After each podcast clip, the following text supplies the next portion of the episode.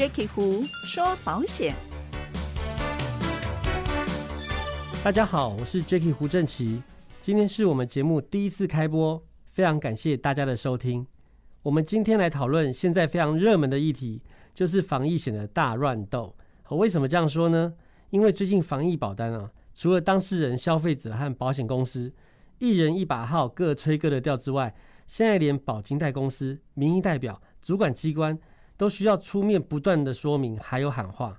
所以这把火看起来还会持续的在燃烧。像我周遭有一个朋友确诊，但是因为本身有气喘，光是口服药他就要花了两万多块。哦，所以其实未来还有可能引起一些后遗症，像是美国 CDC 发现确诊后有可能有呼吸道问题、肌肉骨骼疼痛等等。所以防疫险本来是利益良善，万一确诊的时候还能够为确诊者和隔离者。弥补一份经济上的损失。我在上个月做了一份问卷，发现现在消费者其实关心的是保单能不能续保完成。他在理赔的时候，发现内容条款艰涩难懂，也不晓得办公室会如何判定。所以从四月中一直到现在六月初，一般民众对保险公司处理续保还有核保的过程，其实真的充满了很多的情绪，好让大家不免怀疑哈，这个防疫保单到底是神对手还是猪队友？今天现场我们邀请到的是美国伊利诺大学经济学博士的郝聪仁老师。老师除了在学校风险管理与保险系任教多年，目前还是精算学会退休金精算委员会主任委员，以及担任金管会保险局寿险保单审查委员。因为老师本身有相当的精算专业背景，所以特地邀请老师从精算的角度，对于当前的防疫政策与现况，跟大家好好聊聊。好，老师好，主持人好，我想各位听众大家好，呃，今天有这个机会跟大家来分享一下对防疫险的看法。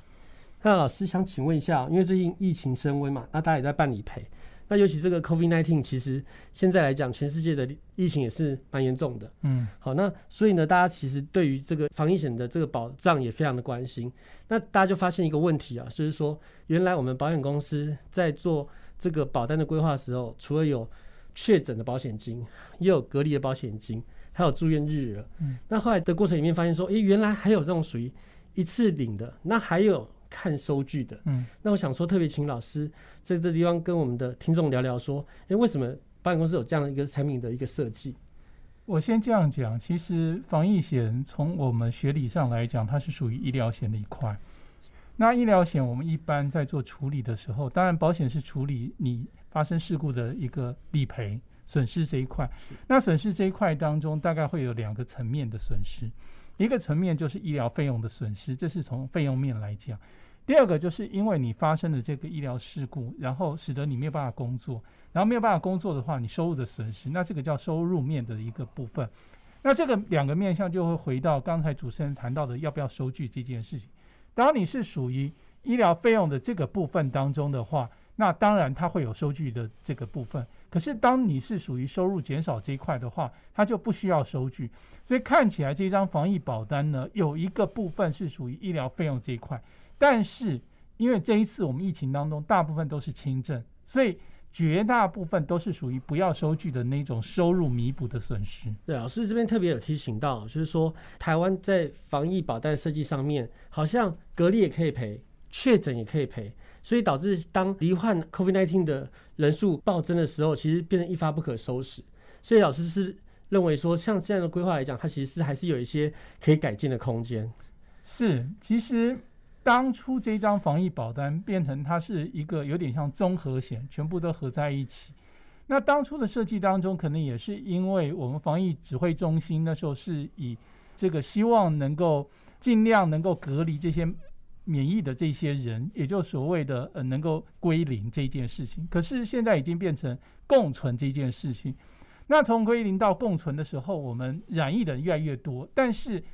我想主持人也可以理解，我们的主管机关之所以采取共存这件事情，是因为大家都已经打了疫苗。所以换言之，我们得中重症的人其实比例不高。那我们大部分都是轻症，使得这一张保单到最后。它的一个存在的目的，慢慢慢慢变成一个收入弥补这件事情，反而不是医疗费用这一块。是是是，所以才会现在感觉上是同一个大楼子。是，这就是为什么你刚才讲到要收据不要收据，然后引起了很多很多的争议。是是，还有一个部分其实蛮重要，是说，因为刚老师提到说，我们既然是一种损害的填补嘛，好，那保险公司就突然跳出来是说，他觉得基于损害填补的精神，好，所以他就对于已经可能买了两张、三张以上的这些消费者，他就是予以不予承保。那老师又怎么看待这件事情？尤其好像人身保险跟财产保险对这块好像不太一样。我先说稍微说一下，这个目前的争议还蛮大的。我先讲从学理的角度来讲，事实上，人身保险没错，它应该是定制保险，但问题是，为什么产险公司他明明不是应该经营人身保险的业务的，他可以去卖医疗险？那是因为有一派的学者事实上谈到说，类似医疗险这种商品，它是兼具有人身跟财产的两个中间的性质。那个东西呢，在国外叫第三类的保险，所以在十年前，我们才会开放让产险公司可以去兼营这个所谓的医疗保险。那当然，这样走下去了以后呢，就会回到医疗险这一件事情的本质，它本身就具有损害填补的概念。那我要解释一下什么叫损害填补，因为其实我们保险公司担心一件事情，就是说，如果我们赔的金额大过你损失的金额，可能会造成我们叫道德危险的问题。所以才会有这个东西出来。那既然有损害填补这件事情，又要回到我们刚才讲到这个保单在做什么？这保单基本上做两个事情，就是医疗费用跟收入弥补，但大部分都做收入弥补。所以看起来现在很多保险公司主张的就是说，那反正你已经有你的收入，然后呢，你有你隔离的时间，用那里倒算回来，你可能会产生经济损失，再算出来说你买多少保单，大概就差不多够了。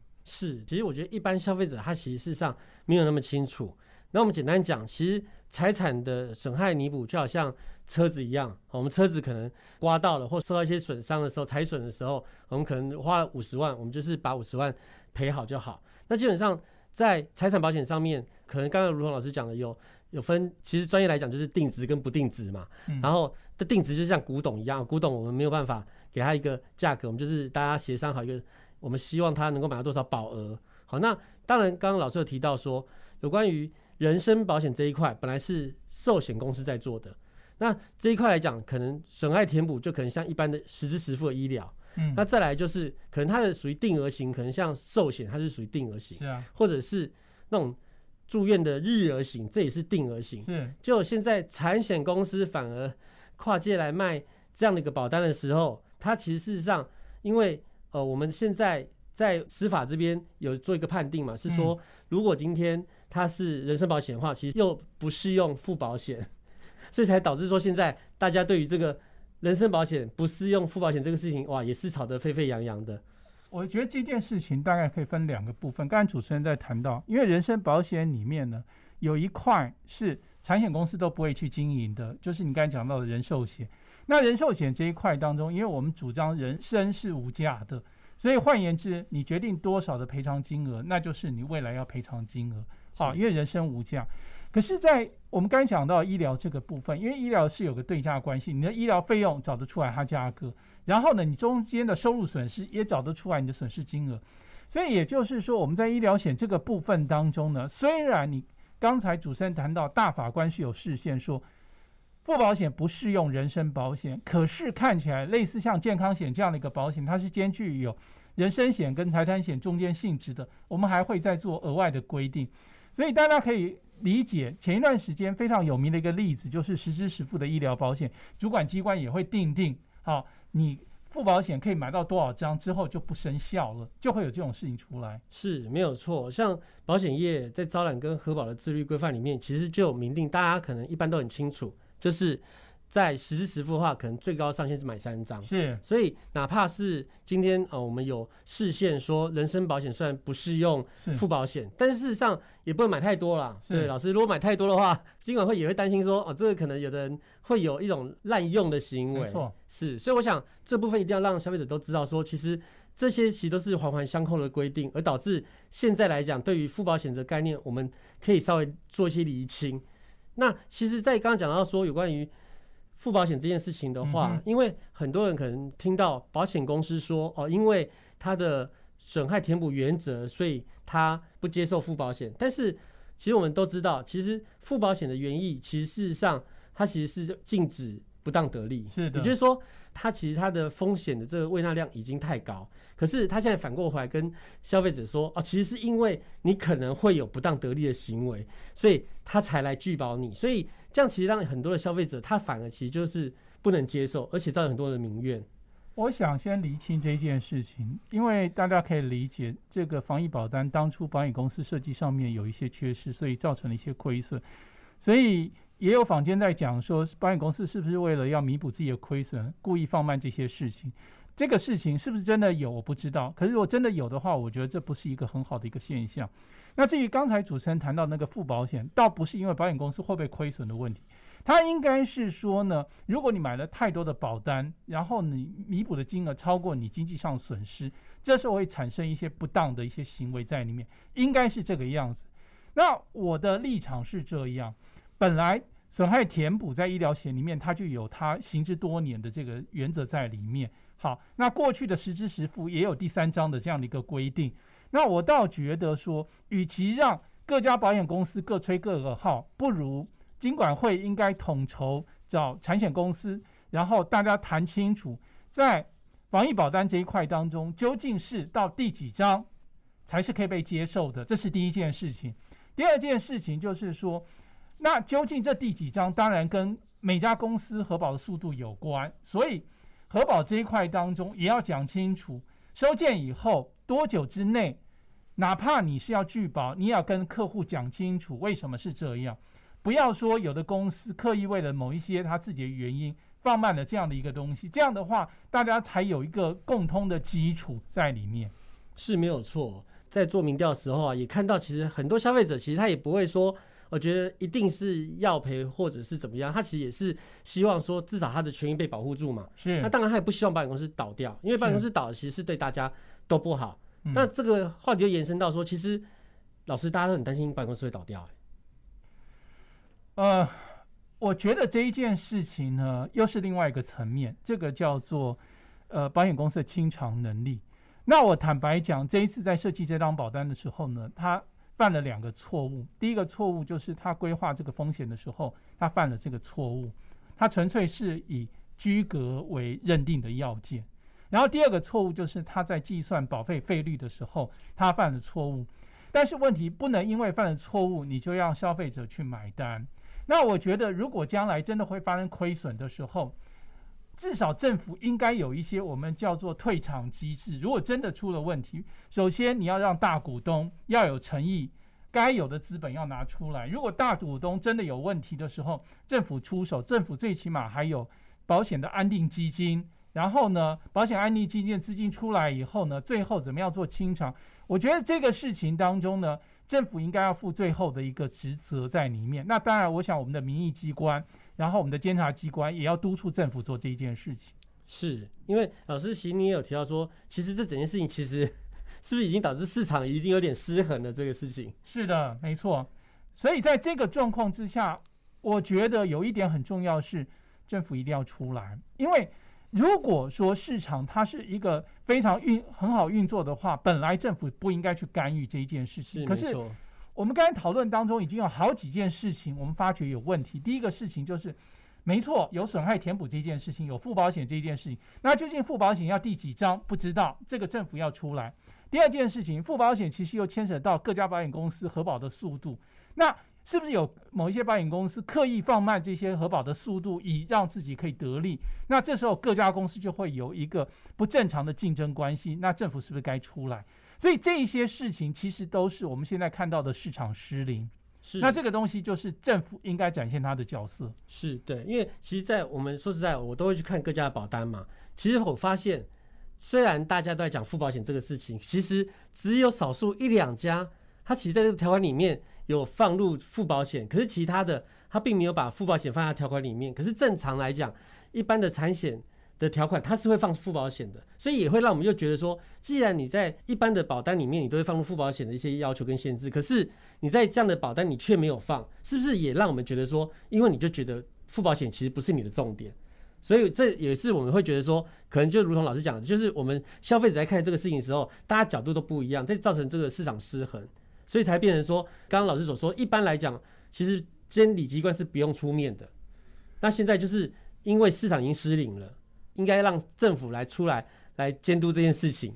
我觉得有几件事情现在已经很难去由市场来做。第一个就是它的保单量已经大到很大的一个程度，然后第二个我们染疫的速度已经到了某一个程度。是，那这些东西在滚下来的时候，各家公司它会依据它的承保能量，然后它的一个保单的数目，然后自己做调整。那这些不同的一个处理的速度，会让整个市场会变得非常非常混乱。是，这个就是我刚才讲到的，政府必须要来出面去处理这件事情的一个很重要的原因呢。好，谈到这边，我想老师是不是最后也是提出几点呼吁，对于主管机关或对于保险公司，他对消费者这个层面，是不是也给我们一些方向？我觉得我先讲对保险公司，这次对保险公司是一个很沉重的教育。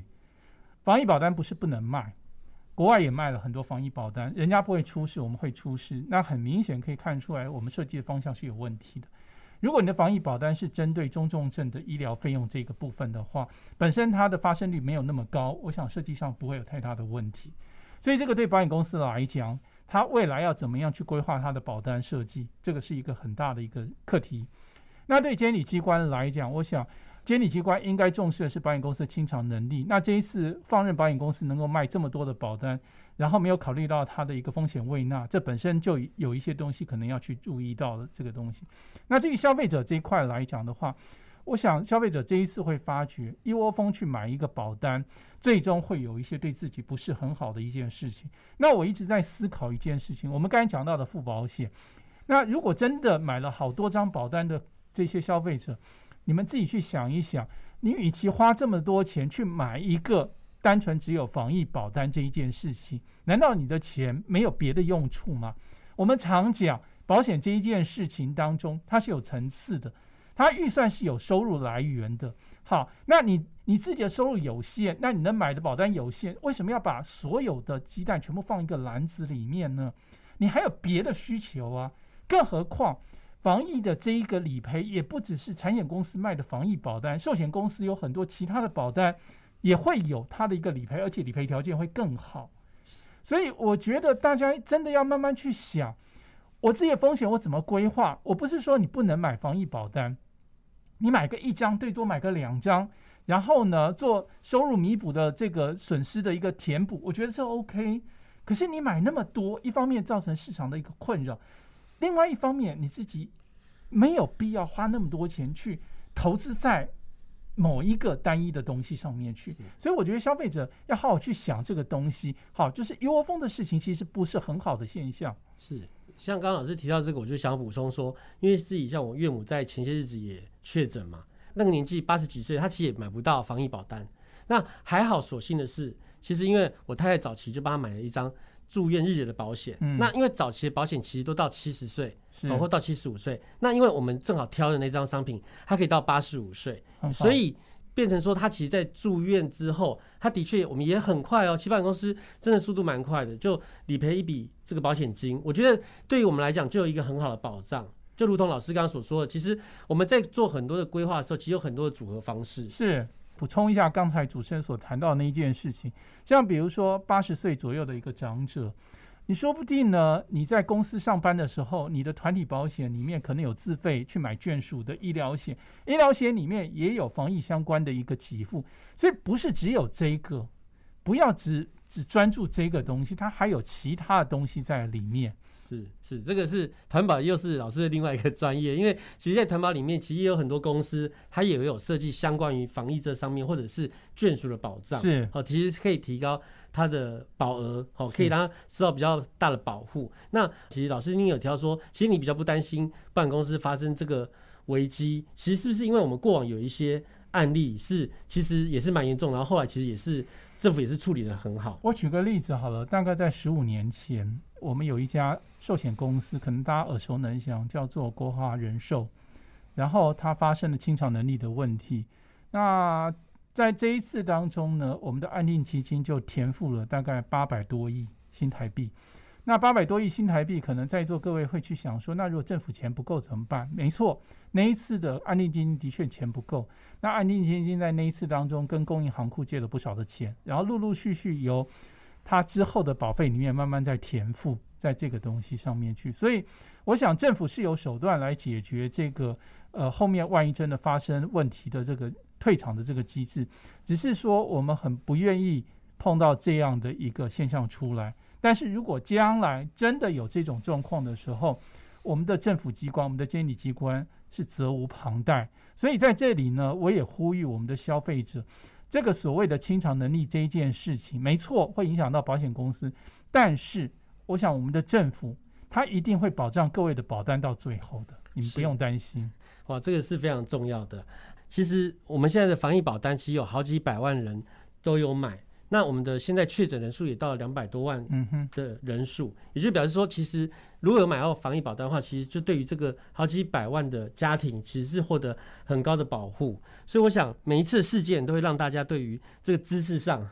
哦，也会有非要式的提升。那我觉得啊，除了申请理赔之外，其实对于黑数的降低也很重要，因为大家都希望能够透明，到底能够有多少的一些染疫的人口，对于政府的。这些管理上才更有帮助。嗯，所以我想，呃，我们生活周遭还是有很多人为了工作需要，甚至我有听过说，买的防疫保险，他也不去做快筛，因为他要工作，他要赚钱养家。所以我想，除了防疫保单，我们也应该去检视自己的保单内容。好，所以这个节目真正想要传递的是。保险真正的价值，那也致力于让正确的保单观念能够普及到一般的民众跟日常生活当中，让每一个人都可以透过保险达到生活的安全与保障。那我非常谢谢大家的聆听，也非常谢谢郝冲能老师哦，百忙之中啊来接受正奇的邀请，也希望带给听众满满的收获。谢谢，谢谢大家，谢谢老师，谢谢。